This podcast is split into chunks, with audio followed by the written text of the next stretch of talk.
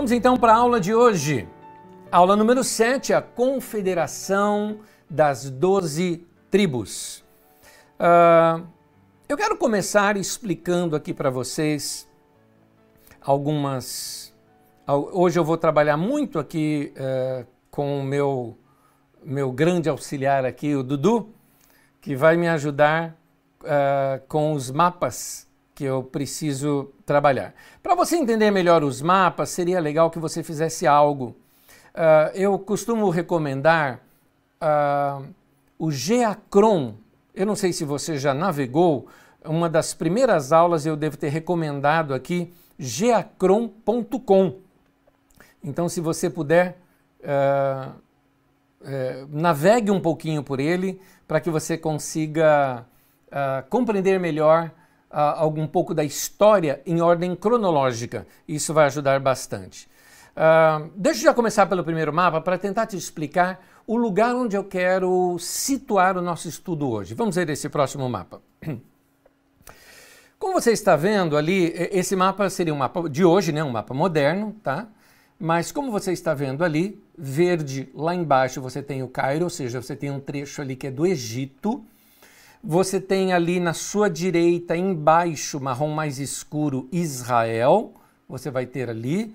Uh, você vai ter na sua esquerda, também marrom, a Grécia. E uma ilha grande ali no meio, ainda em marrom, Creta. Isso tudo é importante para você entender aonde nós vamos começar a nossa história. Hoje eu quero navegar um pouquinho na história, vindo de lá da Grécia e chegando lá em Israel para nós entendermos melhor um mapa cronológico que eu já dei para vocês e que dessa vez está atualizado. Já coloquei mais coisas naquele nosso mapinha cronológico que já está anexo na sua apostila também. Uh, comecemos com os minoanos. Eu não sei se você já ouviu falar nos minoanos. Alguns chamam de minuanos também, ou minoicos, como também é chamado. Uh, mas na verdade eles são os cretenses. Uh, o Creta foi uma grande potência entre 2600 até 1400 antes da Era Comum. Para você ter uma ideia, em 1800 é que aparece Abraão. Quando nós falamos 1400, nós estamos falando exatamente desse ponto histórico, quando Josué assume o comando e vai levar esse povo para tomar posse da terra prometida. E é bem aí que acaba este a grandeza dos minuanos. Os minuanos eles tinham assim palácios grandes, é, lugares suntuosos, maravilhosos. Eu quero mostrar alguns aqui para vocês, por exemplo. Uh, abra para mim o próximo. Uh, esse uh, esse palácio de Knossos, para você ter uma ideia, isto não é uma figura, isso daí é uma foto mesmo do local do que sobrou de um dos palácios que era lá dos tempos dos minuanos. Vamos ver a próxima foto, também uma foto do palácio. Aí está. Uh, eles eram dessa maneira. E eu tenho um, uma maquete que eu queria te mostrar. Esta é a maquete de como era o Palácio de Knossos. Olha o tamanho disso e como era formado esse lugar. Aqui era um dos lugares sedes, vamos dizer assim, de onde em Creta os minuanos controlavam toda aquela região. Você uh, passa o próximo para mim também, os próximos mapas. Aí você tem a sua esquerda em roxinho ali pelo, por aquele uh, software que eu te recomendei, do Geacron. Os minuanos ali à sua esquerda, roxinho e Knossos. E você está vendo que tem umas pequenas ilhas ali mais acima, você tem ali umas ilhas em cima, e essas ilhas são muito importantes para nós entendermos uma coisa que aconteceu aí neste lugar. Vou colocar mais uma ainda. Essa próxima, uh, esse próximo mapa é o mesmo local, só que nos dias de hoje, esse, esse mapa é do Google Maps, e aquela ilha que eu estou apontando ali em vermelho, que será, seria naquele tempo se formou a ilha de Terra, é onde eu vou começar a minha história aqui, já já eu volto nela. Deixa eu continuar com vocês. Por que, que caiu os minuanos que dominavam aquela região? Foram dois os motivos. O primeiro motivo é que eles se enfraqueceram economicamente, eles eram na sua, sua seu forte era a agricultura, mas teve uma erupção vulcânica naquele lugar. É chamado na história de erupção minoica ou também erupção de Tera, porque depois da erupção se formou essa ilha chamada Ilha de Tera, que hoje tem um outro nome que mais adiante você vai ver comigo. Essa erupção, ela foi tão catastrófica, tão grande, que ela é colocada como um dos maiores eventos vulcânicos na Terra registrado em toda a história. Devastou aquele lugar, destruiu completamente. Imagina uma, uma, uma grande ilha, quase assim, grande mesmo, uma enorme ilha, onde todo o meio dela se afunda por causa da erupção vulcânica, só sobrando algumas pontas dela, que é o que nós temos hoje como ilha naquele lugar. Essa erupção vulcânica nessa ilha, afundando toda aquela parte que deveria ter muitos palácios e cidades ali, é a fonte de uma lenda que você já ouviu falar. Já ouviu falar na lenda de Atlântida? Pois é, a lenda de Atlântida se dá exatamente aí na ilha de Tera. A lenda de Atlântida é uma história contada por Platão. Platão é que cita isso, se bem que Platão, imagina, aqui essa história é muito mais antiga. Platão é perto de 450 ou 500, 500 na verdade, perto ali, né?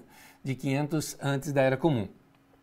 E Platão narra isso como se fosse uma grande lenda ou uma grande história.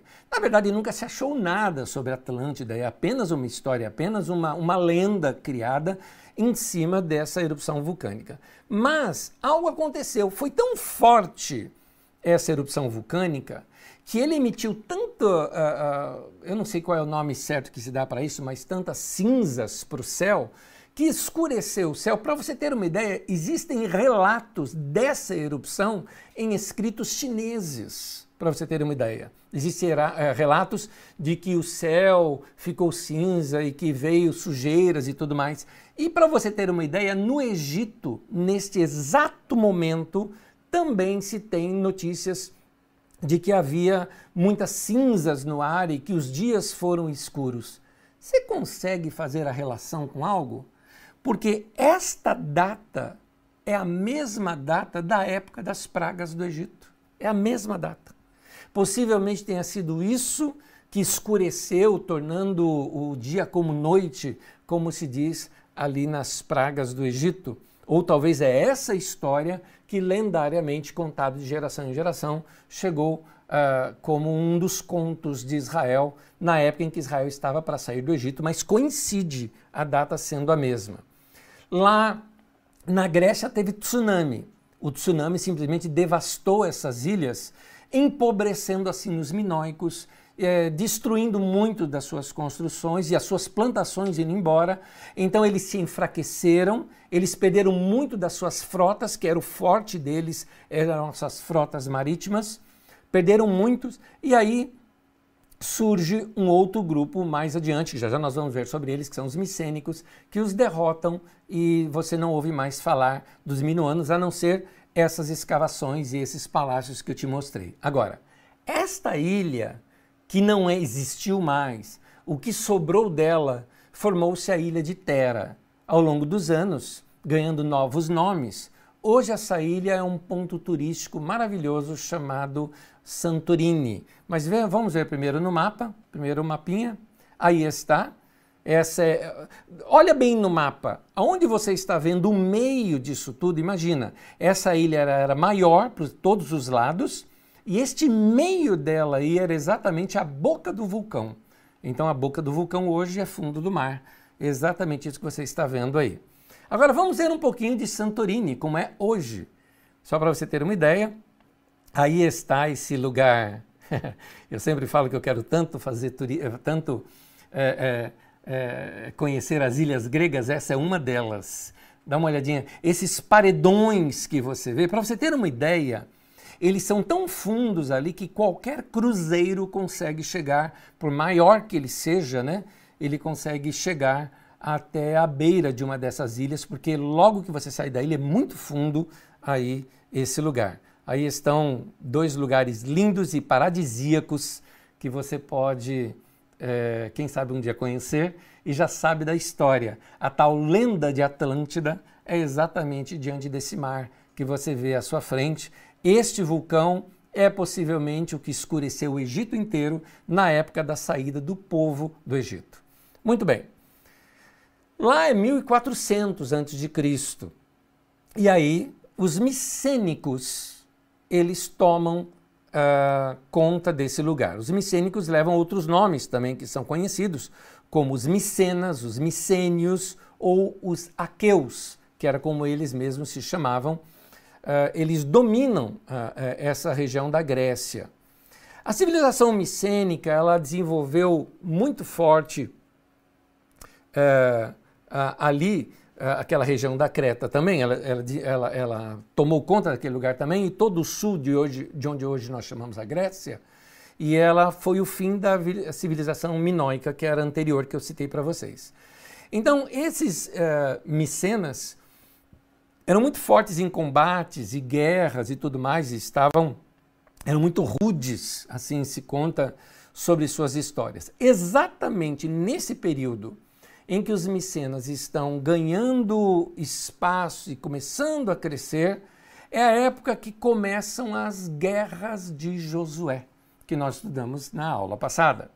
Então é isso que está acontecendo lá na Grécia, enquanto Josué está começando a pegar o povo que veio do deserto, juntando com o povo das montanhas e o povo que era já rebelde ali em Canaã, juntando todos esses povos e fazendo assim as suas incursões também ali em Canaã. Vamos agora para o ano de 1200. O que acontece em 1200 é mais ou menos algo assim. Os hebreus estavam começando. Aliás, deixa eu mostrar um mapa. Coloca o próximo mapa, por favor. Isto. Aí você olha o vermelho ali à esquerda, você tem os, os micênios. Eu tenho aí também, você consegue ver pelas cores que estão é, explicativas aí. Uh, você vê o Egito, que nesse tempo dominava toda a parte ali de Canaã, como você vê o amarelo subindo ali. Uh, você vê também o Império Hitita, você ouviu tanto falar na história também sobre os Hititas, são esses mais ao norte, e é nesse momento que uma coisa nova surge. O que é essa coisa nova que surge? Surge um grupo, um, um povoado, que eram muito guerreiros, e, e, com um exército pesado, sendo chamado de os dóricos. Os dóricos, então, eles começam a dominar tudo aquilo que você viu. Eles, é, eles destroem o Império Hitita. Volta aquele mapa, por favor. Os dóricos, eles destroem esse Império Hitita, que você vê em azul ou roxinho, de acordo com a sua televisão ou computador aí. E eles também é, é, invadem e, e, vencem os micênicos mais adiante, como você está vendo de vermelho ali à sua esquerda, que é toda a região da Grécia. O que os dóricos fizeram, ou os dórias fizeram, foi dar quarentena para todo mundo lá e fizeram esse povo é, é, é, é se sentar diante deles. Por que, que isso é importante? Por que, que eu estou começando a história por aí? A história dos dóricos ali, quando eles invadiram, uh, tinha uh, uh, um grupo chamado Jônios, que dominavam ali uma região bem pequena e que, forçado pelos dóricos, eles colonizaram aquela parte da Turquia, não é? que fica do outro lado ali do Mar Egeu, a parte da Turquia, onde levou ali a cultura grega, levou para lá a fala grega, que você vai entender por que eu estou citando isso quando nós estudarmos sobre Paulo, quando ele vai passar por Troade, por Éfeso, todas essas cidades são cidades jônicas. E os jônicos tinham lá, e a capital, a base deles era Atenas. Já os dórias, ou os dóricos, eles tinham ah, já a leste ali da Grécia dominado tudo e a sua capital era Esparta. Então há uma guerra é, de muito tempo entre Esparta e Atenas, o que fez com que a Grécia não fosse tão forte nesse período.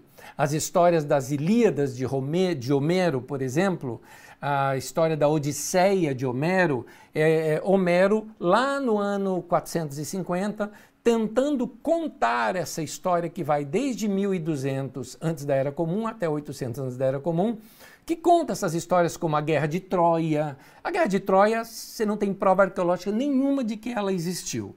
Mas talvez tenha sido algum combate feito ali entre uh, os dóricos e os jônicos, os jônios, né? Uh, pode ter sido esse momento. Uh, e por causa disso acontece algo que agora sim nos empurra para a nossa história. Por causa disso, acontece algo. Quando os dóricos invadem e acabam vencendo os micênicos, e eles eram terríveis, eles eram guerreiros, eles eram uh, violentos, cria-se nesse momento, ou gera-se nesse momento, aquilo que nós chamamos de a diáspora grega. E a diáspora grega força com que os povos saiam de lá, formando verdadeiras é, migrações ou imigrações dos chamados povos do mar. Eu já chego nisso, quero primeiro entrar no nosso mapinha. Vamos para o nosso mapinha para você entender por que, que eu estou falando tudo isso. Olha no nosso mapinha lá embaixo, quando você vê os uh, micênicos, você já encontrou eles ali, olha lá, você vê cretos, minuanos, você vê ali os micênicos, e uh, nesse período você vai ver ali que vai surgir os dóricos depois, as datas são as mesmas, tá? 4200 você tem os jônios, você tem os dóricos e você tem os povos do mar. Apenas no nosso mapa eles estão em sequência ali. Mas se você olhar o número que está embaixo, você vai ver que eles todos eh, se igualam em 4200, eh, em 1200, que é a mesma época do auge da confederação das doze tribos de Israel. Israel já estava ali estabelecida, Israel estava se organizando quando acontece algo. o que acontece? Os chamados povos do mar. Povos do mar era, uh, como até, tem até uma tela aí que eu costumo chamar de a diáspora grega. Diáspora é quando você tem o espalhar, não é? é quando as pessoas, por causa de algo que aconteceu, eles têm que fugir e colonizar outros lugares, então, pela diáspora grega, eles buscaram novos locais para se ficarem, para organizarem e para viverem. E o primeiro lugar que eles tentaram foi o Egito. Quando eles tentaram o Egito, eles tentaram colonizar aquela região do Egito, eles foram bloqueados fortemente pelos faraós egípcios. Meneptah foi um deles, e depois também Ramsés III foi um que fez grandes guerras, emboscadas e tudo mais, porque se ele tentasse guerra marítima, ele iria perder para os chamados povos do mar. Esse nome povos do mar são os egípcios que dão esses nomes. Nos escritos egípcios existem essas histórias. Então, uh, quando existe essa, essa migração toda, essas tentativas todas de migração, uh, uh, o Egito resiste, muitos ali uh, entram em guerra, muitos são destruídos, o egípcio acaba sendo favorecido nessa, dessa maneira, eles povoam outras regiões. Parte deles foi povoar exatamente o litoral do que nós conhecemos como Canaã. E eles se instalaram ali no litoral de Canaã. Eu quero mostrar para vocês primeiro uma, um desenho esse desenho, eh, você fala, né, mas que desenho estranho. Pois é, meu querido, você está vendo um desenho que foi feito aproximadamente em 1200 antes de Cristo, ou seja, antes da Era Comum. Esse desenho, que seria feito pelos egípcios, claro, olha o tamanho dos egípcios, né? Eles sempre são os maiores, os melhores, e ele está mostrando qual foi a estratégia de guerra no qual ele venceu uh, os povos do mar. Note que eles estão em terra enquanto os outros estão chegando do mar. A batalha não foi marítima, foram emboscadas que eles fizeram bem ali no delta do Nilo. E uh, o Egito então estava muito ocupado em suportar, em, em, em fazer fronte, né? Eh, em se defender desta invasão. Coloca o próximo mapa para mim, por favor. Você vai notar ali é que o Egito nesse tempo se dividiu entre Egito uh, Baixo Egito, que é ao norte, e o Alto Egito, que é ao sul. Então, você vai ver ali que uh, aquela, aquele mapa onde o Egito dominava aquela terra de Canaã já não está mais sob domínio do Egito. pode ver que está abandonado aquele lugar, e você vai ver ali Israel surgindo, começando, e ali no litoral existe os filisteus, ou a Filistia, vai aparecer no mapa ali. O que é isso? Quando um desses grupos uh, foram para outra região, existem registros egípcios que os chamam de Feleset. O nome que os hebreus usaram para eles era Filistia. Imagina-se Filistia com PH, ok? Mais ou menos assim.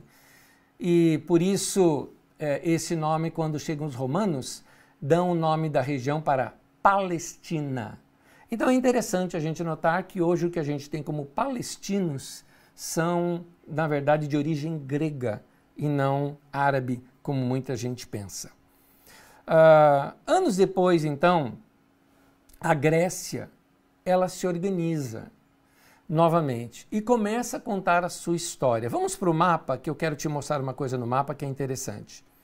Depois eu começo voltando tudo, vai ficar mais fácil da gente entender a história. Como você vê aí, na época de 1200, você vê ali povos do mar, os povos do mar tentaram ali invadir o Egito, tanto na época de Merneptah quanto na época de Ramsés II.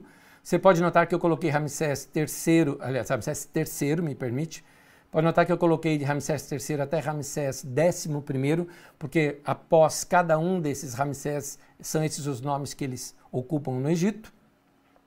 E é nesse tempo também que os filisteus é, fazem uma colônia também muito forte, e com cinco grandes cidades ali na região, na mesma região onde os hebreus estavam, na região de Canaã. Eu quero continuar aqui só um pouquinho a história dos gregos, vindo para o próximo mapa. No próximo mapa, se você acompanha comigo ali, uh, uh, ali embaixo, você tem o Egito, você tem os gregos praticamente fora desse mapa, porque os gregos se enfraqueceram tanto nesse tempo que você não tem muitas notícias sobre os gregos nesse tempo. Você vai ver os gregos se levantando novamente já depois do ano 800, mais um pouquinho, perto de 500 e pouco. Próximo mapa. Nesse período é o período onde você tem o período forte da democracia em Atenas, dos pensamentos democráticos. Você tem a tal história de Leônidas e os 300 de Esparta, que é aquela guerra que eles perdem, a Batalha de Termópilas, que eles perdem para os persas. E lá na Grécia, uma guerra forte entre Esparta e Atenas, ou seja, os dóricos e os jônicos. Desse modo, Grécia nunca conseguiu ser muito forte. Por isso, ali na Grécia mesmo, numa outra região chamada Macedônia, surge um grande líder chamado Alexandre, que é Alexandre o Grande, que vira então um grande império mundial e o Império Grego faz diferença a partir desse tempo. Mas eu queria chamar a atenção para você o seguinte: é nesse período que você viu aí, esse último que eu te mostrei, quando está ali Esparta e Atenas, naquele período é que começa a, os gregos a escreverem a sua própria história. Então, uma das coisas que eu achei muito similares ao modo de Israel, veja bem, quando Israel uh, precisa dar um, uma, um senso de pertencimento ao seu povo, ele começa a contar a história de todas aquelas tribos que se uniram em torno de Davi e Salomão, dando a eles uma ascendência única, ou seja, para que tudo fosse como uma grande família. Os gregos fizeram a mesma coisa. Eu tenho um próximo mapa onde os gregos citam que é essa sua história.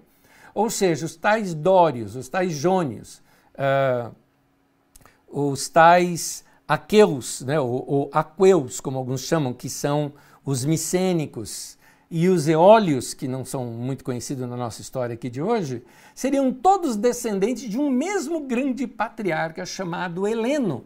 Por isso eles se dão o nome de helenistas. É assim que os gregos contam também a sua história. O que eu queria mostrar para você é que é muito comum os povos antigos contarem a sua história dessa maneira, como genealogias, como uma única linha histórica, porque fica mais fácil contar de pai para filho e mais fácil de se explicar as questões como acontecem. Mas vamos então mergulhar agora para o período dos juízes, que esse, esse exato período que nós estamos vendo é o período dos juízes. Com esse mapa em mente, olha aí nesse mapa que está na sua tela, foi assim que se dividiu as, as 12 tribos, estão divididas. E você vai ver um canto branco lá embaixo, com Azoto, Ascalão, Ascalon, né? É, Gate, é, Gaza. Você vai ver ali ah, ah, algumas cidades que são as cidades dos filisteus. Os filisteus se estabeleceram ali. Ponto. O caso é que Israel com os filisteus começam a ter vários problemas. Os filisteus se fortaleceram, Israel era um povo ainda primitivo em muitas coisas, não tinha tecnologia. Israel estava ainda na era do bronze, 1200 é um marco entre a era do bronze para a era do ferro, a gente chama de o final da era do bronze. Então, os exércitos de Israel, que não havia um exército, mas os homens de Israel, no máximo que eles tinham eram algumas lanças com pontas de bronze, enquanto os filisteus já dominavam o ferro. Os filisteus fizeram cinco grandes fortalezas e dominaram aquela região. E por várias vezes começaram a invadir tribos de Israel, saquear e voltar. E Israel começou a ter sérios problemas com os filisteus nesse período.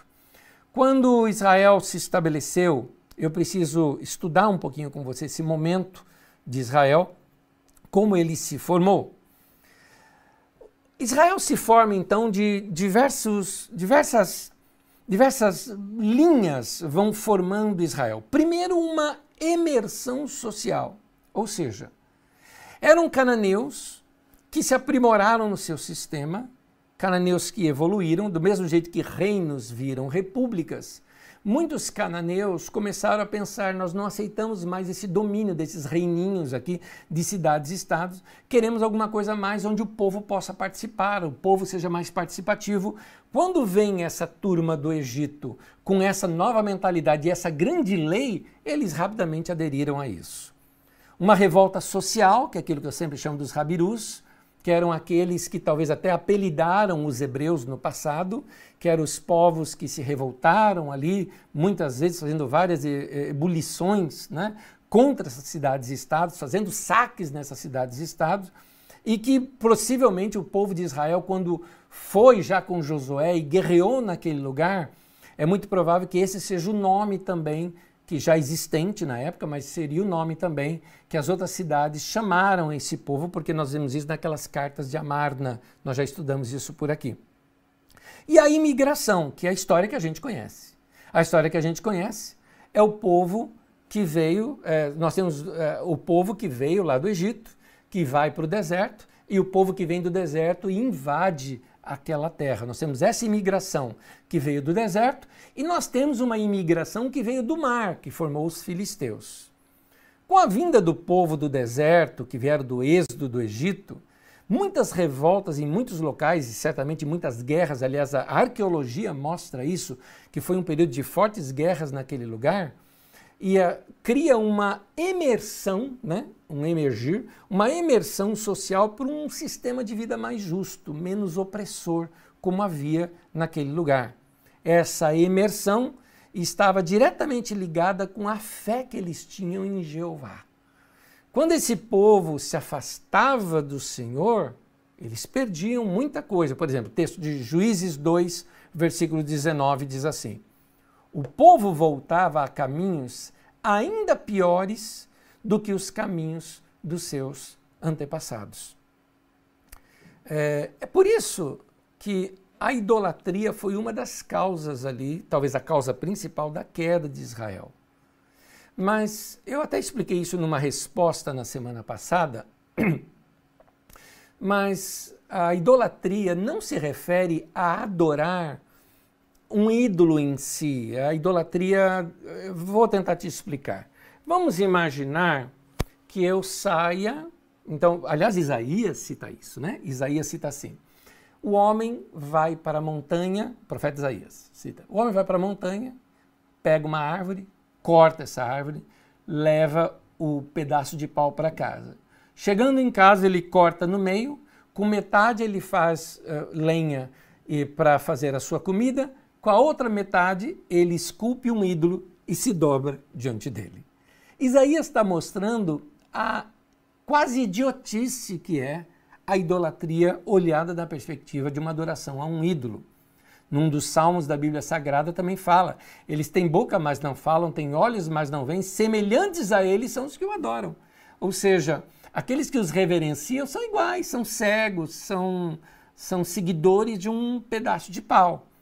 Mas o problema todo não está no ídolo. Veja bem, vou pegar aqui o meu elefantinho aqui. Então, suponhamos que então aqui é o Deus elefante. Pronto, Deus elefante está aqui. Então eu chego diante desse Deus, eu me dobro diante desse Deus, eu falo é, é, reverências a esse Deus. Por que que o nosso Deus, sendo do tamanho que ele é, que é imensurável, criador de todo o universo, vai ter ciúme ou vai se, se, se ocupar de achar ruim um negócio desse aqui, ou de ter ciúmes disso aqui. É claro que não é isso que Deus está. Então, é, é, o que eu quero te mostrar é que o âmago da idolatria não está na, na adoração ao ídolo, é só a máscara por detrás do grande problema. Qual é o grande problema? O problema é a doutrina. Aquele ídolo tem uma doutrina. E aquela doutrina leva a caminhos piores, longe do padrão estabelecido por Deus para aquela convivência social. Nos tempos antigos, eles tinham lá uh, os seus ídolos, e esses ídolos ficavam nos templos, e, e, então, dentro daquela cidade, você tinha que adorar aquele ídolo, e o representante daquele ídolo era o sacerdote, o sacerdote era o próprio rei. O rei, então, sendo o sumo sacerdote, vamos dizer assim, daquele ídolo, ele é quem recebia aqueles agrados. Então ele falava: o ídolo está dizendo, o ídolo tal, Baal, por exemplo, que era o deus da colheita, está dizendo para você trazer as suas colheitas. E o povo pegava e levava as colheitas, que nada mais era para sustentar a corte do rei. Então havia um sistema opressor. Quem que ia falar contra o rei, sendo que o rei era o, o mágico, né? Que tinha os poderes do, do, do, do Deus, com letra minúscula, daquele ídolo em suas mãos. Esse era o problema da idolatria que Deus condenava. Porque isso ia atrapalhar uma nação inteira. Uma ideologia errada, uma idolatria errada, um culto errado atrapalha uma nação inteira. Isso nos tempos de Israel. Eles chegaram na região, e organizaram seu sistema em 12 tribos, 12 regiões. Eles procuravam aplicar na vida diária as práticas daqueles ideais da lei do Senhor. Aquilo que a lei os ensinava de como eles deveriam viver. A lei, nós vamos entrar mais a fundo sobre a lei e sobre os levitas nas próximas aulas, como que funcionava esse momento. Todos tinham direito de participação nas decisões, por exemplo. Era interessante isso. Hoje nós estamos acostumados numa ordem que vem de cima para baixo. Aquele povo tinha um sistema de governo melhor do que os gregos. Os gregos que foram os inventores, vamos dizer assim, da democracia, ainda assim a democracia dos gregos era uma democracia uh, só uh, dos principais da cidade. Ou seja, os homens mais ricos e mais dignos da cidade era que faziam um conselho junto com o líder maior e ali votavam. Não era todo o povo que poderia participar. Então, já aqui nesse sistema das doze tribos, o governo vinha de baixo, porque na verdade o governo vinha da lei. E a lei, todos tinham acesso à lei do Senhor, porque ela era ensinada pelos levitas ao povo e repetida diversas vezes. Então, baseados na lei, todo mundo poderia é, pedir o seu direito. E como que isso acontecia? No sistema de família, no sistema tribal. Ou seja, uh, se eu tinha algum problema que eu estivesse enfrentando ali, eu falaria com o, o, patriarca da minha família, o patriarca da minha família falaria com o patriarca da nossa tribo, os patriarcas das tribos reuniriam todos e decidiriam todos juntos uma lei no qual uh, aquilo se, se arrumasse para aquela região, por exemplo, uma divisão de terra ou algo parecido. É interessante que essas coisas eram resolvidas dessa maneira e todo mundo poderia participar. Ou seja, eu era ouvido, ainda que eu fosse da nação mais pobre que existisse, da parte mais pobre da nação, da família mais pobre que existisse, eu também tinha vez e voz naquele lugar. Ou seja, o povo da roça era abençoado, como Deus prometeu para Abraão. Havia também ajuda mútua, era um pacto que eles tinham. O pacto da ajuda mútua está por, é o que é a aplicação do texto amarás o teu próximo como a ti mesmo. A ideia ali do amar o próximo como a ti mesmo significa o seguinte: que se de repente uma das nações vizinhas, eu vou pedir de novo para colocar o mapa, o último mapa que aparece, o tempo dos juízes e o mapa. Muito bem.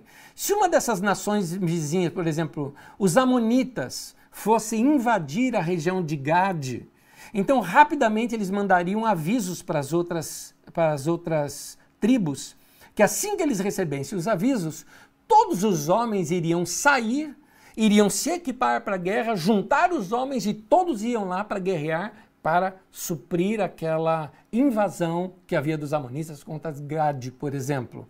Então, isso era o que acontecia em Israel nesse tempo. Havia ajuda mútua. Havia também justiça naquele lugar. Todo mundo tinha direito à terra. E se por alguma razão, porque não deu a minha colheita, eu fosse perdendo a minha terra ao longo dos anos, porque eu poderia doar uma parte da terra para obter mais sementes, após tantos anos eu teria toda a minha terra de volta. Para você ter uma ideia, a cada 50 anos era decretado o ano do jubileu, onde depois de tocar a trombeta no décimo dia do sétimo mês, era tocada a trombeta, todas as demarcações de terra voltavam a ser o que elas eram lá originalmente, novamente, para cada família. Cada família teria suas terras novamente. Era uma chance. Por que razão isso a cada 50 anos? Para que os filhos ou os netos não pagariam pelas burradas de seus pais ou dos seus avós que de repente perderam as terras, mas eles teriam chance de um recomeço. Note como era uma nação justa. Outra coisa havia muito forte nesse povo era a sensação de liberdade. Eles eram livres. Eles adoravam a Deus, serviam a Deus, mas não havia, não havia governo, não havia é, rei, não havia alguém que eles tivessem que sustentar, não havia um exército, portanto não havia impostos, não havia máquina burocrática ou máquina governamental. Parece um sonho isso para nós hoje, né? Pois é. O povo sabia o que fazer. Por quê? Porque todo o povo era instruído pela lei. Por que, que funcionava? Funcionava porque havia uma lei só para todo mundo. E todo mundo sabia a lei. Para isso tinha os levitas. Os levitas eram aqueles que iam de cidade em cidade, reuniam o povo e estudavam a lei com o povo. Haviam sete uh, festas anuais em que esse povo todo tinha que se congregar e passavam dias juntos, como revendo a lei, fazendo cantigas, brincando de roda, contando as suas histórias, relembrando as histórias de Israel e depois todos voltavam para os seus lugares novamente. Havia uma das festas, por exemplo, que eu acho fantástica, eram as festas da cabana ou a festa de tabernáculos. É, tabernáculo no sentido de habitar, não é? A ideia de Deus habitando com eles. Por que, que eles eram, tinham que fazer isso? Passariam sete dias morando em tenda, morando em cabana, todo mundo. Você não podia ficar dentro da sua casa, tinha que sair, nem que fosse para o quintal, montar uma cabana, montar uma tenda, e lá você ia viver sete dias, junto com seus filhos. Olha só, família ia ter que estar junto. Vocês tinham normas, ou seja, pela manhã haviam a, as congregações, né? ou seja, congregava-se o povo para ouvir a leitura da lei. Havia os cânticos, as danças, as brincadeiras, as conversas em volta da fogueira depois no final da noite. E assim, imagina, um grande acampamento, só que da nação inteira, todo mundo é irmão, nós amamos todo mundo e todos nós amamos a Yahvé, todos nós juntos. Que coisa linda! Isso fortalecia a lei, fortalecia o conhecimento da lei, fortalecia a justiça, fortalecia o amor a Deus, fortalecia o amor ao próximo, fortalecia as famílias, fortalecia as relações, acabava-se com a rotina, porque era uma coisa nova que estava acontecendo. Fantástico Israel nesse tempo. Que nação linda que era nesse período. Isso era oposto a qualquer outro tipo de vida, de qualquer outro povo, de qualquer outra nação, inclusive até hoje. Mas daqueles dias, nenhuma nação no mundo era como aquela. Tanto que no livro de Deuteronômio diz que os povos da terra, ao verem a lei do Senhor na prática, na vida de vocês, vão dizer que povo inteligente é esse povo, por causa dessa lei. Que lei que eles têm. Então, eles tinham aversão a esse sistema de domínio que havia nesses reis vizinhos. Porque dentro desse sistema eh, que esses reis vizinhos tinham, só que eh, num formato menor, era que eles tinham sido explorados, humilhados e oprimidos lá no Egito, que era o formato maior. Todos esses reinos menores copiavam o Egito dessa maneira. No entanto, queridos, o ideal mais lindo que você possa ter uma coisa tão linda como essa, que nós vamos, inclusive na próxima aula, eu vou ampliar mais esse período dos levitas, como que funcionava, essas festas, como o povo viveu nesse tempo. Mas eu estou me adiantando na história aqui, contando que o ideal mais lindo não funciona se você não tem condições reais para se manter isso. Começou a acontecer algumas coisas que foram minando. A corrupção do sistema e tantas outras coisas foram minando este viver desse povo. Por isso, não basta ter boas vontades, boas ideias. É preciso ter princípios muito fortes e bem lembrados no coração do povo, senão a casa cai. O que corrompeu esse sistema?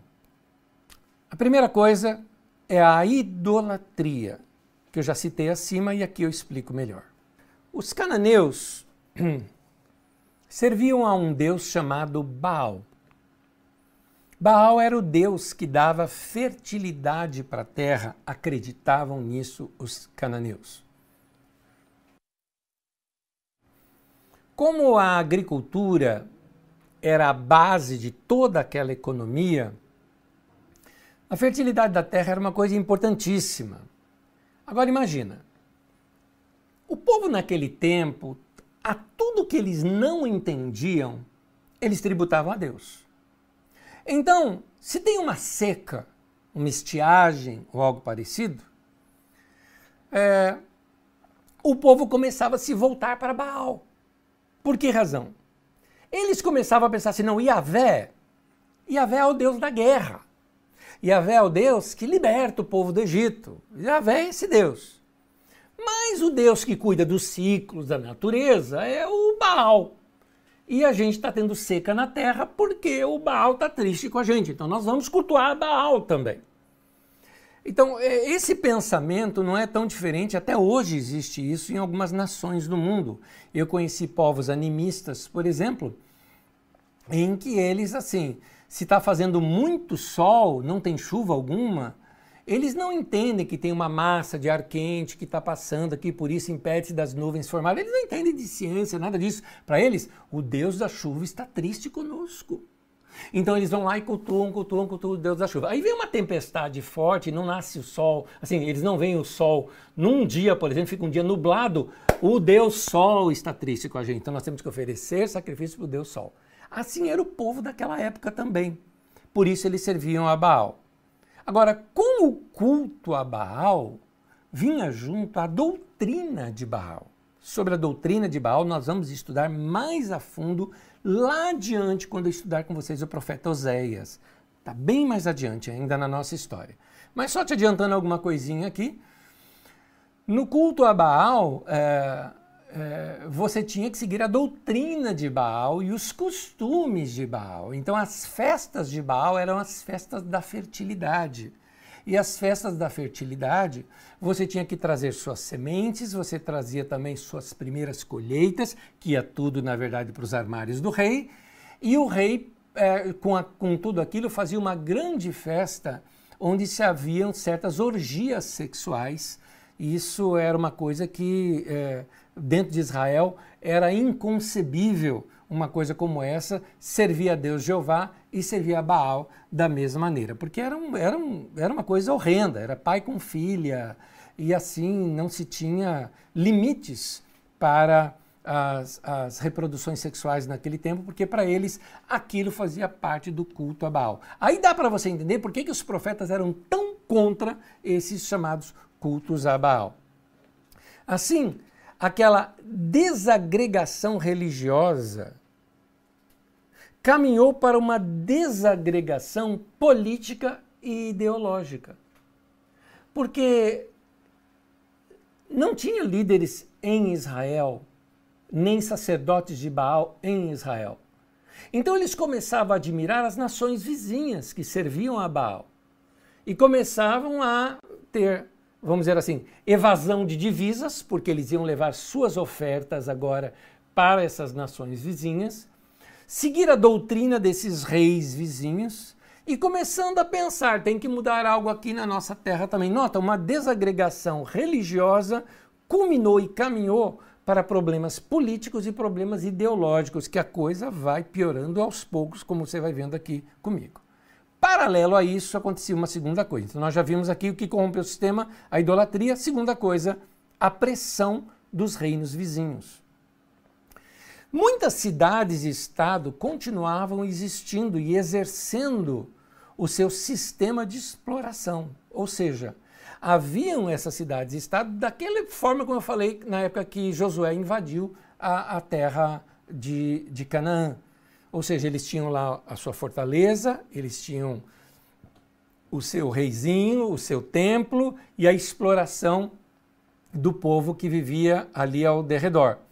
Quando não era possível alimentar o rei e todo o seu exército, ou quando o Egito, por exemplo, que dava cobertura para eles, exigia impostos mais altos, o que, que eles faziam? Invadiam territórios vizinhos e roubavam uh, as suas plantações. É isso que você vê, por exemplo, os moabitas invadindo ali Israel, Israel com medo dos moabitas, escondendo alimento, que é a época de Gideão, que você lê a história dele. Então, esses povos vizinhos procuravam de todas as maneiras desmantelar as tribos através de, por exemplo, das vigilâncias das estradas, do comércio, manutenção de exércitos com carros de guerra. Imagina um povo primitivo, um povo camponês, um povo acostumado com agricultura, daqui a pouco vê carros com bigas de ferro, uh, com armas de ferro, com espadas de ferro e exército vindo contra eles para saqueá-los ou para uh, interromper momentos em que eles faziam transporte das suas uh, colheitas para outros lugares. Por isso que chama atenção, tem uma história de Débora, uma vitória de Débora e Baraque sobre Císara. Císara era da cidade-estado de Azor.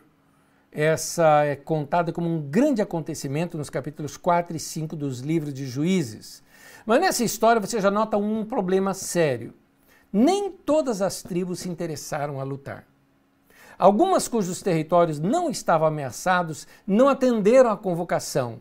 Por falta de ensino da lei, o amor sumiu, deu lugar ao egoísmo de cada um por si. O que, que aconteceu? Quando foram ali, quando Císara, no caso, invade uma das regiões de Israel, vem um alerta para as tribos. Vamos lá, vamos juntar todo mundo, tudo mais. Algumas tribos disseram, eu não vou, eu não vou. Vão vocês. Por que, que eu tenho que ir na minha terra que eles estão invadindo? Não tinha mais o ensinamento de amar o próximo como a si mesmo. De assim, seu problema é meu problema, seus inimigos são os meus inimigos, seus amigos são os meus amigos. Era assim, essa era a aliança que eles tinham entre si. Então, se uma tribo estava sendo invadida, eles não tinham exército, tinham que juntar os homens de todos os lugares e ir lá combater. Eles não tinham, não fizeram isso. Mas Débora conseguiu liderar aquele exército e venceu. As mulheres tomaram a frente, juntamente com os homens, porque senão não conseguiria vencer aquela guerra, e venceram. E venceram. Foi maravilhosa a vitória. No entanto, você nota um problema aqui. Estava começando a degringolar, estava começando a ruir toda essa beleza que havia nessa nova nação, que já não era tão nova, já que já tem uns 200 anos de nação, mas ela já estava perdendo-se bastante. Terceiro, povos mais organizados e com mais tecnologia, mais uma das coisas que ajudou a corromper esse sistema. Desde a época que o povo de Israel saiu do Egito até a colonização ali da Palestina, Palestina é o nome que se dá hoje para aquele tempo que chamava-se Canaã. Esse período também é conhecido como o fim da Era de Bronze. A descoberta do ferro acabou revolucionando a guerra, a tecnologia, as construções. Nesse quesito, o povo de Israel estava atrasado tecnologicamente e os povos vizinhos tiveram acesso a essa tecnologia antes deles. Por exemplo, os próprios filisteus. Os filisteus eram o quê? Gregos. Vieram de lá, vieram daquela região que eles já tinham esse conhecimento desde lá e estavam acostumados com guerras, por exemplo.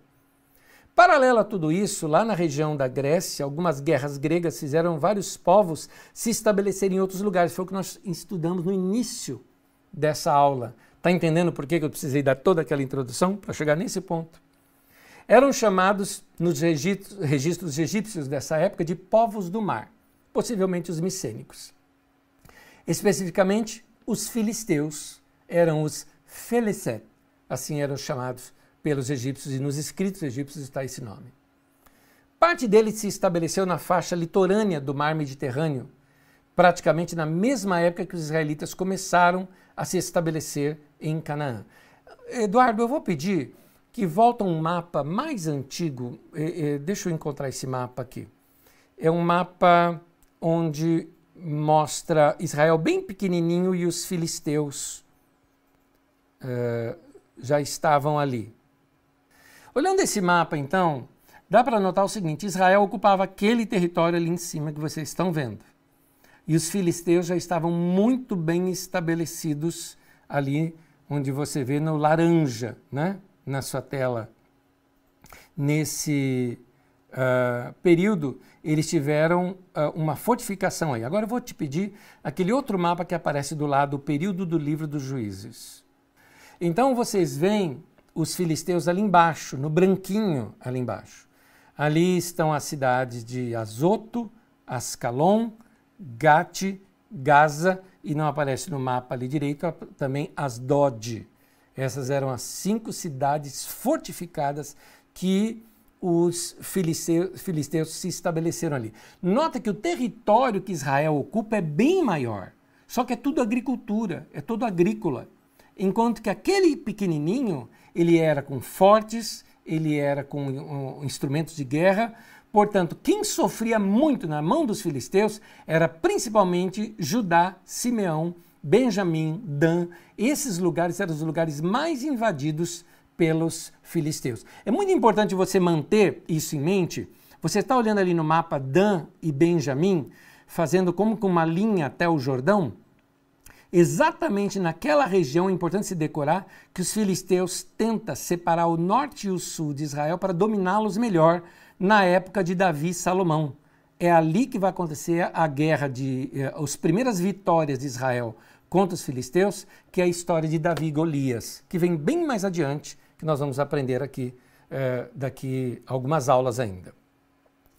Então, como você viu, parte desses gregos né, que, que saíram, que eram os povos do mar, criaram essas cinco cidades fortificadas, Asdod, Ascalã, Ecrom e Gaza, e a maior delas é Gate, e que como Israel não estava atacando a eles, como o Egito estava enfraquecido, porque o Egito não tinha força para ficar resistindo às invasões de Israel e nem nada, porque também não interessava para ele aquela região. Ele estava se defendendo dos povos do mar. Os filisteus conseguiram se fortificar e se fortalecer.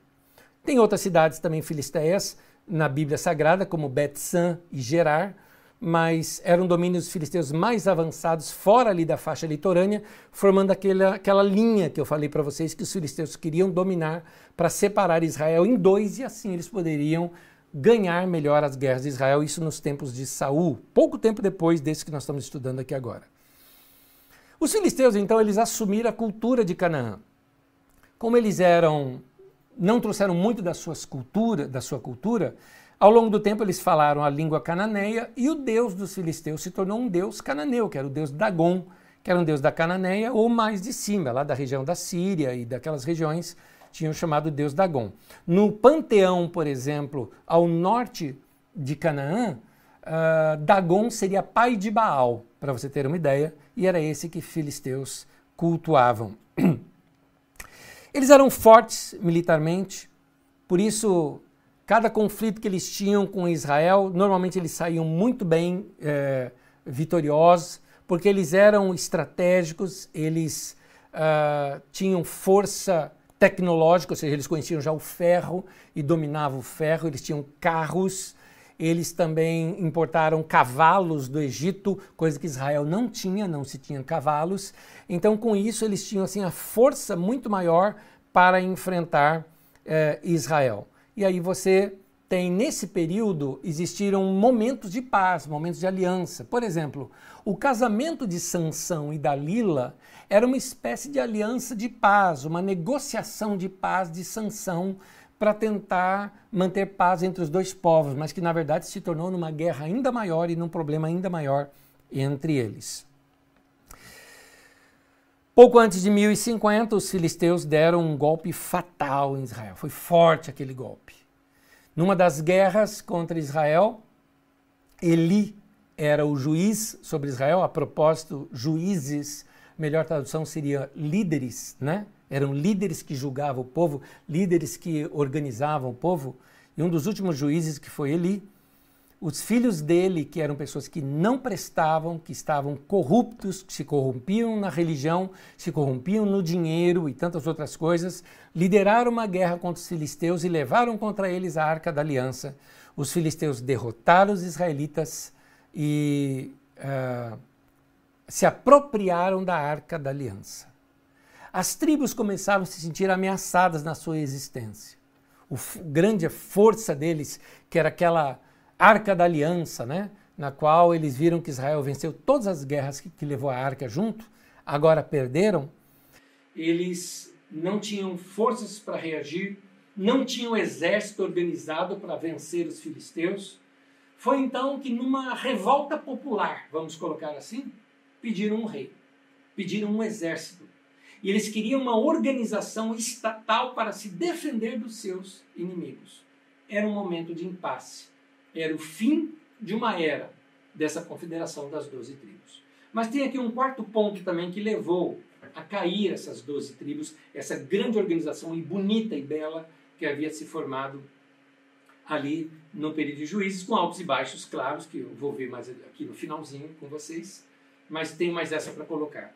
A corrupção que o abandono do ministério de ensino. Era a religião, no bom sentido da palavra religião, né? o ensino da lei, que mantinha esse povo com o coração em Deus e levando-os a amar uns aos outros. Era interessante, gente, é, com o ensino dos levitas, que iam de cidade em cidade, ensinava aquele povo, com aquele povo ouvindo a lei, praticando as festas, mantiveram-se unidos e viveram muito bem. Mas aí, depois de alguns erros que nós vamos estudar na próxima aula, erros que aconteceram dentro dos levitas, o povo que parou de dar aquele fundo assistencial, que eram chamados dízimos, os dízimos eram um fundo assistencial que ajudava os órfãos, ajudava as viúvas, ajudavam também os refugiados estrangeiros e que dava o sustento para os levitas, porque os levitas não tinham propriedades, os levitas tinham apenas a sua casa, o lugar para eles voltarem e cuidar da sua família. Mas eles faziam incursões em Israel ensinando a lei e depois voltavam para suas casas. Quem que pagava isso? Era o próprio povo que pagava isso para que pudesse ter a lei, acesso à lei e ao ensino da lei. Eram os ministros que ficavam é, rodando a nação dessa maneira. Com o povo não ofertando mais e com a corrupção que entrou dentro do próprio sistema sacerdotal, que não repassavam mais os valores para os levitas, os levitas tiveram que abandonar o campo missionário, vamos chamar assim, né, ou de ensino da palavra, para cuidar das suas famílias. Eles tinham família para cuidar voltaram a ser agricultores, voltaram a cuidar das suas terras e nem ensinavam mais a lei do Senhor. Não ensinando mais a lei do Senhor, aquela geração que conhecia a lei foi morrendo, mas a nova geração já não sabia mais nada. E aí, não sabendo mais nada, começavam a ir para esses outros deuses se afastar, costume de outras nações, e aí foi se perdendo. Uh, aproveitadores da religião apareceram já naqueles tempos. Os filhos de um sacerdote chamado Eli, que eu lhes contei há pouco, Está lá em 1 Samuel capítulo 2, se você quiser ler depois. Foram um desses que abusaram do poder, do dinheiro e da boa vontade do povo. A corrupção e a ganância alcançou a religião também. O povo deixou de contribuir, Levitas sinceros que dependiam desses recursos tiveram que voltar ao trabalho da roça para sustentar a família. A lei deixou de ser ensinada e a geração seguinte já não conhecia mais o Senhor. O texto de Juízes é um lamento, na verdade. O livro de Juízes em si, ele não conta muito dessa história. Ele conta das quedas e levantes apenas. Quando se levantava um juiz, organizava o povo, reorganizava o levirato, né, os levitas, e, e, então ali passavam 40 anos debaixo daquele, mas não conta nada do que acontecia, porque o povo já sabia. Voltava uns aos outros, respeitava os direitos uns dos outros, tudo aquilo que eu te contei de bom, eles voltavam a viver. Morria aquela geração, deixavam de fazer suas contribuições, os levitas deixavam de ensinar. O povo ia, que conhecia Deus, tiver, tiver experiência com Deus, ia morrendo. E essa nova geração ia se desviando. Numa espécie de lamento, o texto de Juízes é, fala disso. E eu vou terminar a aula lendo esse texto. Juízes capítulo 2, versículos 6 ao 19, é um texto um pouco longo, mas eu peço que você acompanhe comigo e eu vou fazer pequenos comentários no meio da leitura. Juízes 2, de 6 em diante, diz assim: Depois que Josué despediu os israelitas, eles saíram para ocupar a terra, cada um a sua herança. O povo prestou culto ao Senhor durante toda a vida de Josué e dos seus líderes que sobreviveram a Josué e que tinham visto todos os grandes feitos do Senhor em favor de Israel. Josué, filho de Num, servo do Senhor, morreu com a idade de 110 anos. Depois, que toda aquela geração foi reunida a seus antepassados. Surgiu uma nova geração que não conhecia o Senhor e que o que ele havia feito por Israel. Então os israelitas fizeram que o Senhor reprova e prestaram culto aos Baalins. Baalins seriam os pequenos lugares de cultos a Baal. Abandonaram a Yahvé, o Deus dos seus antepassados o Deus que os havia tirado do Egito. E seguiram e adoraram vários deuses dos povos ao seu redor, provocando a ira do Senhor.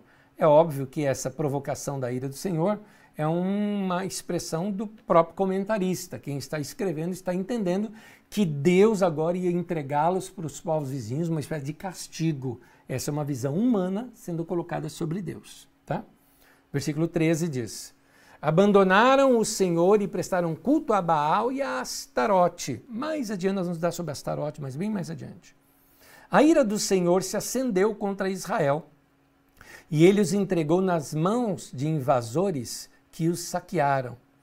Ele os entregou aos inimigos ao seu redor, aos quais já não conseguiam resistir. Sempre que os israelitas saíam para a batalha, a mão do Senhor era contra eles para derrotá-los, conforme lhes havia advertido e jurado. Grande angústia os dominava. Então o Senhor levantou juízes, que os libertaram das mãos daqueles que os atacavam. Mesmo assim, eles não quiseram ouvir os juízes. Antes se prostituíram com outros deuses e os adoraram. Ao contrário dos seus antepassados, logo se desviaram do caminho pelo qual seus antepassados tinham andado, o caminho da obediência aos mandamentos do Senhor. Sempre que o Senhor lhes levantava um juiz, ele estava com o juiz e o salvava das mãos de seus inimigos enquanto o juiz vivia. Pois o Senhor tinha misericórdia por causa dos gemidos deles, diante daqueles que os oprimiam e os afligiam. Mas quando o juiz morria, o povo voltava a caminhos ainda piores do que os caminhos dos seus antepassados, seguindo outros deuses, prestando-lhes cultos e adorando-os. Recusavam-se a abandonar suas práticas e o seu caminho obstinado. Aí está o fim de uma obra linda e o fim de um trabalho muito bonito que tinha acontecido porque um povo resolveu ser fiel a Deus e servir a Deus de todo o coração. A continuação disso é o reinado de Saul, mas antes de chegar em Saul eu tenho que estudar muitas coisas ainda aqui com vocês sobre esse período que eu vou continuar na próxima aula. Mas aqui vem lições importantes para a gente tirar antes de encerrar a aula. Quando você vê algo lindo acontecendo e que você percebe que é uma tremenda obra de Deus, vamos colocar assim: uma igreja é linda, os cultos, as mensagens, a palavra, aquele lugar encantador. Outra coisa, uma família, aquela família que você fala padrão, o amor entre eles, a referência que eles são como família. Pode ser qualquer outra coisa, uma amizade, uh, um romance lindo, uh, uma, uma, um, um negócio que foi feito debaixo de orientação de Deus, uma profissão que foi feita debaixo da orientação de Deus, um ministério que surgiu debaixo de uma orientação de Deus. Ou, no caso aqui, um povo todo seguindo ao Senhor e fazendo aquelas festas, aquela coisa linda. Tudo isso. Existem algumas colunas que sustentam isso. É, muitos anos atrás, quando nós começamos a Carisma, nós estudávamos e decorávamos o texto, Atos 2, de 42 a 47. E ali que começa, e perseveravam no didaquê dos apóstolos, né? a palavra ali é didaquê, na comunhão, no partir do pão, nas orações, em cada alma havia temor, muitos prodígios e sinais eram feitos pelos apóstolos. Ali a gente tirava sete colunas da vida da igreja que a gente não poderia abandonar, que seria o ensino, a comunhão, a oração, partir do pão, uh, sinais e milagres, ou seja, a nossa fé, que era isso que nós colocávamos ali, a simplicidade, nós nunca poderíamos perder ali a nossa simplicidade e o nosso louvor e adoração a Deus. Então, essa de estar juntos em comunhão, a simplicidade, nós não podemos perder isso. Se nós perdemos uma dessas coisas, por exemplo, perdeu a simplicidade, ficamos um povo arrogante. É, se eu te proibir de me chamar de Anésio, vai ter que me chamar de pastor. Não, de pastor não, de bispo. Não, de bispo não, de apóstolo. E cada vez eu vou galgando e ficando cada vez mais distante do povo. Isso vai fazer ruir essa obra. Se nós perdemos a nossa simplicidade como igreja, nosso jeito amoroso de ser, cheio de comunitário, não é? De ajuda aos necessitados, se nós perdemos e se se tornar uma igreja de classe média, uma igreja de elite, uma igreja que não liga para os pobres, vai cair uma outra coluna. Se nós deixarmos de cantar para o nosso Deus e adorar o nosso Deus, e adoração não é só cantar, não é? Adoração é uma vida devota, nossas orações podem ser adoração, nossa devocional é uma adoração. Se nós perdemos essa conexão e ligação com Deus, isso aqui cai. Se nós pararmos de ensinar as escrituras sagradas e ficarmos só com positivismo, contando historinha em cima da Bíblia, sem estudar a Bíblia em si, sem ver o texto bíblico, sem esmiuçar o texto bíblico, sem nos aprofundarmos, nos arraigarmos nas Escrituras, vai cair o ensino, vai cair uma coluna, a obra cai. Como eu digo, qualquer coisa linda na sua vida tem colunas que sustentam. São colunas que sustentam teu casamento, são colunas que sustentam seu relacionamento, são colunas que faz você crescer na sua vida profissional, são colunas que faz o seu ministério ir adiante, são colunas que sustentam a tua vida como uma vida saudável. Se você deixa essas colunas cair, a casa cai. Se nós não cuidarmos dessas colunas, a casa cai, por mais linda que seja. Então, cuidemos das nossas colunas. Cuidemos dos fundamentos da nossa vida. Israel não cuidou das suas colunas, por isso ruiu foi derrotado. A nação caiu. Ela se reergue depois, debaixo do governo de Davi. Mas por diversas vezes você vai ver Israel ruindo e se organizando, ruindo e se organizando. E a mesma história é a história da igreja também. Então, vamos prestar atenção nos fundamentos. Jesus é o fundamento da nossa vida, sim, mas existem tantos outros áreas da nossa vida que são como colunas, como alicerces, como fundamentos que nós não podemos perder. Que Deus nos guarde pelo seu poder, que Deus guarde a nossa vida, que Deus nos fortaleça e que cada um de nós saiba muito bem quando uma das colunas está ruindo, é melhor a gente prestar atenção e fazer reformas ali para que a casa não caia. Meu querido irmão, que Deus te abençoe. Voltando para as nossas aulas aqui, nossas perguntas e resposta.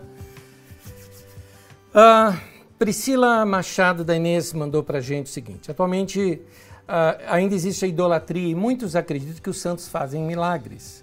Podemos crer então que Deus tem misericórdia e conhece a fé daquela pessoa e diante disso acaba realizando o milagre, mesmo sendo dessa forma? Priscila, uh, tem duas coisas aqui que nós vamos ver. primeira, duas não, três, né? Uma, foi milagre mesmo, foi Deus quem fez. Foi uma uma situação, porque da mesma forma como eu disse que os povos do passado eles não entendiam algumas coisas, não entendiam ciência, eles não entendiam, ah, tem uma massa de ar quente aqui, então não está chovendo. Eles não entendiam isso. Não entendiam massa de ar frio, massa de ar. Não entendiam nada disso. Então tudo eram os deuses que faziam essas coisas, tá? Eles não entendiam. É o ninho, né? Não entendiam essas coisas. Então, para eles tudo eram os deuses. Ora, se alguma coisa que eles de repente, vamos supor que eles oferecessem um, um sacrifício ao Deus da chuva. E daqui a pouco simplesmente o tempo vira e começa a chover. Eles iam falar o quê? Milagre! O Deus da chuva nos atendeu. Então, muitas vezes essas pessoas pedem para esses ídolos e esses milagres acontecem, que se eles não tivessem pedido, o mesmo milagre aconteceria do mesmo jeito, entendeu?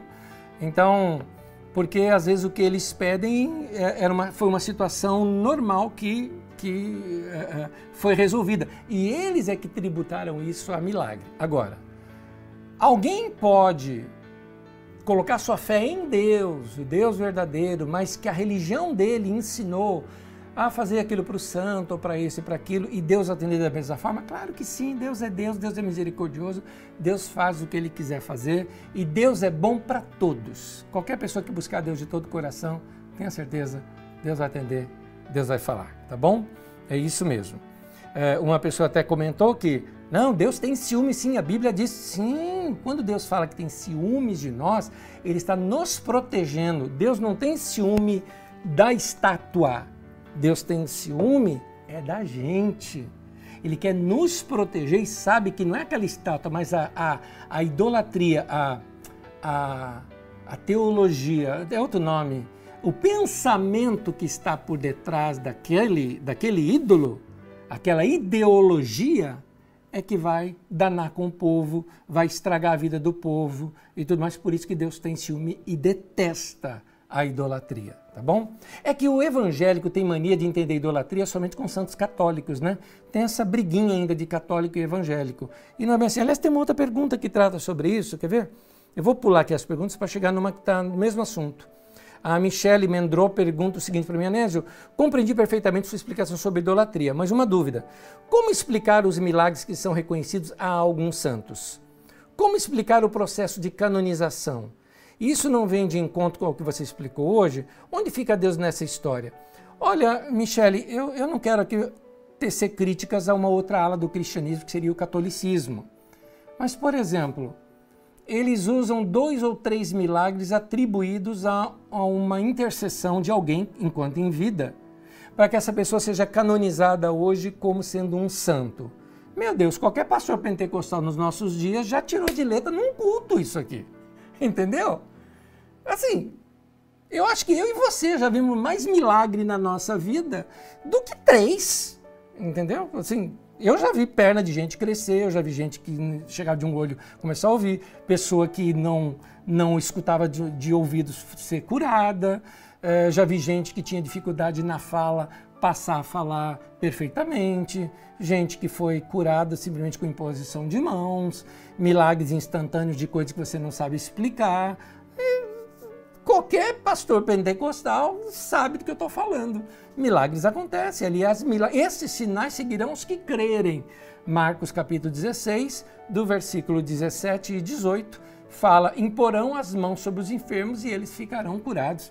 Acho que qualquer crente carismático ou pentecostal já experimentou mais milagre na sua vida do que três, por exemplo, como eles fazem para consagrar um santo. Mas eu respeito. É uma outra ala do cristianismo que eu respeito, não penso igual. Agora, eu conheço uma ala de católicos que eles dizem o seguinte: esses santos não é para orar para eles, não é para buscá-los, eles são apenas referências históricas dos quais nós queremos tirar lições para a nossa vida. Então eles têm um santo para cada dia, não é que é o santo do dia que vai proteger você. Mas é que vamos lá. Hoje é o dia da gente se lembrar, não sei lá, os santos, tá? Se lembrar do santo Antônio, geralmente são europeus os santos, né? O santo latino tem pouquinho, né? Então, porque tem pouco. isso, é, isso é as briguetas que os católicos deveriam fazer entre si, tá? Só agora que está tendo uns santos latinos, porque o Papa é latino, né? Porque santo tinha que ser católico, né? Em nome geralmente italiano. Então, aí pega aquele santo tal, porque foi alguém piedoso. Pega Francisco de Assis. Cara piedoso, o cara que tem uma história. Então, naquele dia, você lembra do exemplo que aquele irmão trouxe, medita naquilo, puxa, que bom, quero fazer as obras igual que esse irmão fez. Ótimo, tem uma ala de católico que pensa assim, que geralmente é uma ala mais teológica, uma ala que mais estuda a Bíblia e tudo mais, né? Mas você sabe, qualquer religião, assim como o pentecostalismo aqui no Brasil e o neopentecostalismo se misturou com a cultura do tempo, o catolicismo no Brasil também se misturou com a cultura brasileira, com as crendices populares, com algumas coisas, o que gera esse que a gente chama de sincretismo, não é? Mas olha, Veja bem, aqui não é uma crítica ao catolicismo em si, ou a uma ala dos cristãos chamados católicos, porque tem muita gente sincera, muita gente que busca o Senhor ali, mas é a, a, a mesma crítica que eu faço a alas pentecostais, por exemplo, ou neopentecostais, que vivem vendendo milagre para ir o tempo todo. É só você ir, por exemplo, na porta da Aparecida do Norte, aqui em São Paulo, e vai ver lá o comércio que é naquele lugar. Tem um shopping center da igreja, já existe, para vender santo, vender milagre, vender isso, vender água benta, vender aquilo tudo. Nada diferente do que se faz na televisão pelos evangélicos hoje. Então, eu estou fora dessas duas coisas. Eu gosto de um cristianismo mais bíblico, mais que, que, que mistura a emoção e a paixão com a lógica e com a razão, não é? Vamos lá. A Yara me fez várias perguntas, Yara, eu vou ser rápido em responder. Você fala que bom seria termos apenas uma lei que funcionasse. Nós uh, já temos essa experiência do isolamento e que bom vai ter ser quando a gente voltar juntos, né? Para termos assim uma festa dos tabernáculos. Maravilha, né? Realmente seria muito bom a gente poder estar junto de novo. Um dia isso vai acontecer. Anésio, você citou, Yara pergunta, uh, que o povo foi corrompido por alguns motivos. Muitos não foram. Mas poderia explicar o porquê de não ter dado continuidade no modo de liderança dos patriarcas das doze tribos? Sim, eu citei aqui nesta aula mesmo, mas eu vou repetir nas próximas ainda, porque isso vai ficar mais claro. Quando o povo viu que o sacerdócio estava corrompido, o líder deles era o Eli. O Eli tinha dois filhos que eram corruptos pra caramba, roubavam dinheiro na cara dura, se prostituíam com, com mulheres à vista de todos, e eles levaram Israel para a guerra, que não era para ir para a guerra, levou a Arca da Aliança e perdeu a Arca da Aliança. Um caos em Israel. E o Eli, ao saber da notícia, morreu caiu da cadeira e morreu. Estavam sem líderes ali entre eles. Samuel teve que assumir esse momento. Samuel era novo e assumiu e governou e organizou e tudo mais. Tal, tal, tal. Chegou um tempo que o povo falou: Quer saber uma coisa, Samuel? A gente está cansado disso. Todas as nações ao redor têm rei e todas as nações ao redor têm exército. Nós queremos ter um exército. Samuel falou: Olha, vocês vão pagar caro por isso, tem taxas para isso, vai ter imposto, seus filhos vão ter que trabalhar um mês para o rei. E foi explicando, explicando, explicando. O povo Nós queremos assim mesmo. E Deus deu para eles o Saul. Povo que escolheu, na verdade. Então, é importante a gente saber que foi uma decisão do povo querer agora o reinado, a, a, a monarquia, e não mais esse sistema da confederação das doze tribos. É isso que acontece no final, ali no livro de Samuel, você estuda esse procedimento, acho que do capítulo 8, 9, 10, 11, 12, por ali de Samuel, você vai encontrar essa transição e o primeiro rei se torna Saul. Um, Marcelo Gomes diz assim: Boa noite, Anésio. Marcelo, eu vi sua, sua pergunta. Vem comigo aqui porque eu vou responder rapidinho, porque um, algumas coisas estão fora aqui da nossa aula, então eu vou responder rapidinho. Boa noite, Anésio. Qual a relação entre os 144 mil selados do livro de Apocalipse com as 12 tribos de Josué? No caso, as 12 tribos de Israel seria. É aí que Dan e Efraim não são. É, é, e aí que Dan e Efraim não são relatados em Apocalipse? Pois é. Por isso que eu falo que Apocalipse quer dizer outra coisa. Tá? A palavra Apocalipse é a palavra revelação. O livro de Apocalipse é um livro escrito em código. E esse código, quem escreveu sabia e os leitores também sabiam. Eles estavam, na verdade, ensinando a igreja como suportar a perseguição de Roma e como derrotar Roma. Era isso que estava sendo ensinado em Apocalipse.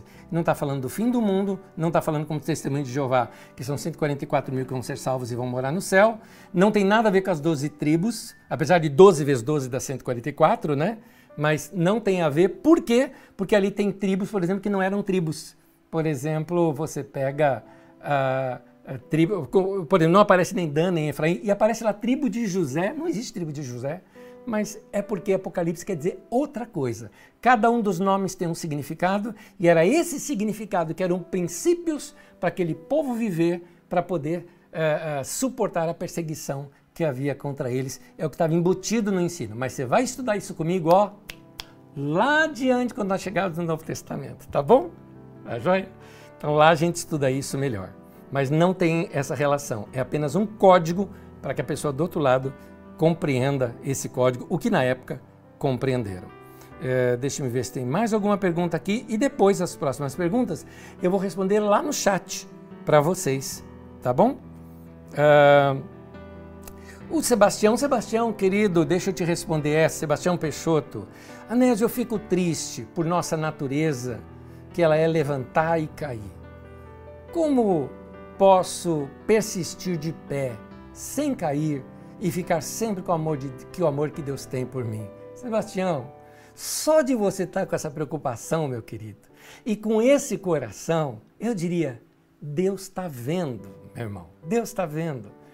É, o livro de Salmos é assim. Às vezes o, livro, o salmista falava para Deus: Deus, meu coração está duro. Deus, eu estou odiando. Deus, ele abriu o coração. Mas o fato dele abrir o coração para Deus, Deus encheu o coração com paz. Sebastião, corre para Deus. É isso que você tem que fazer. Corre sempre para Deus. Sentiu que está errando, corre para Deus. Fez coisa errada, corre para Deus. Fez o que não devia, corre para Deus. Até que você se acostuma a ouvir a voz de Deus e começar a obedecer antes de fazer o errado, que Deus avisa. Mas está certo teu coração, continua com esse coração, tenha certeza que Deus, o que Deus quer, a Bíblia diz assim: perto está o Senhor e, e, no outro texto, diz assim: que ele está perto de todos os que o buscam em verdade. Está aí.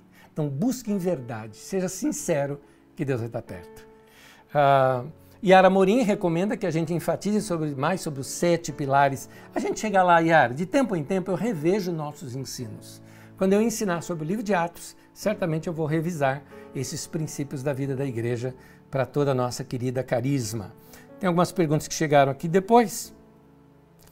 Uh,